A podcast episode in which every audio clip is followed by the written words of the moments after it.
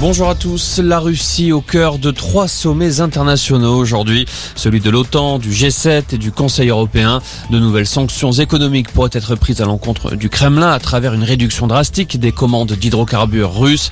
L'OTAN dit se préparer contre une possible attaque nucléaire, chimique ou biologique de la Russie. Ils demandent une revalorisation de leurs pensions. Les retraités défilent aujourd'hui aux quatre coins de la France à l'appel des syndicats. Des rassemblements sont organisés dans une trentaine de villes, notamment Paris, Marseille, Lyon et Bordeaux. Les syndicats alertent sur l'inflation des prix et la hausse du coût de la vie pour les retraités et réclament l'augmentation de leur pouvoir d'achat.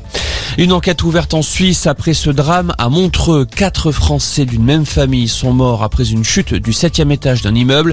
Le fils, un adolescent de 15 ans, est hospitalisé dans un état grave. Selon les premiers éléments, la famille aurait commis l'irréparable après que la police ait frappé chez elle pour une histoire de scolarisation à domicile.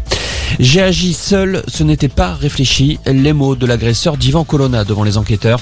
Ce détenu purgeait une peine pour association de malfaiteurs terroristes à la prison d'Arles quand il a attaqué l'indépendantiste corse dans la salle de sport au début du mois. Il nie tout acte terroriste ainsi qu'une quelconque préméditation.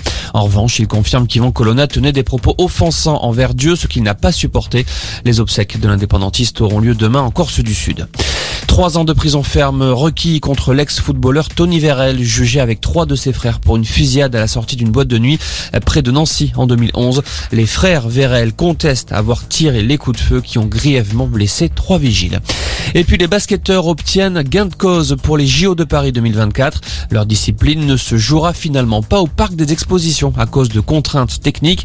Les internationaux français avaient vivement critiqué les installations. Une nouvelle salle est actuellement recherchée pour la phase de poule. À partir des quarts de finale, le tournoi aura lieu à l'Accor Arena de Bercy. Voilà pour l'essentiel de l'info. Excellent après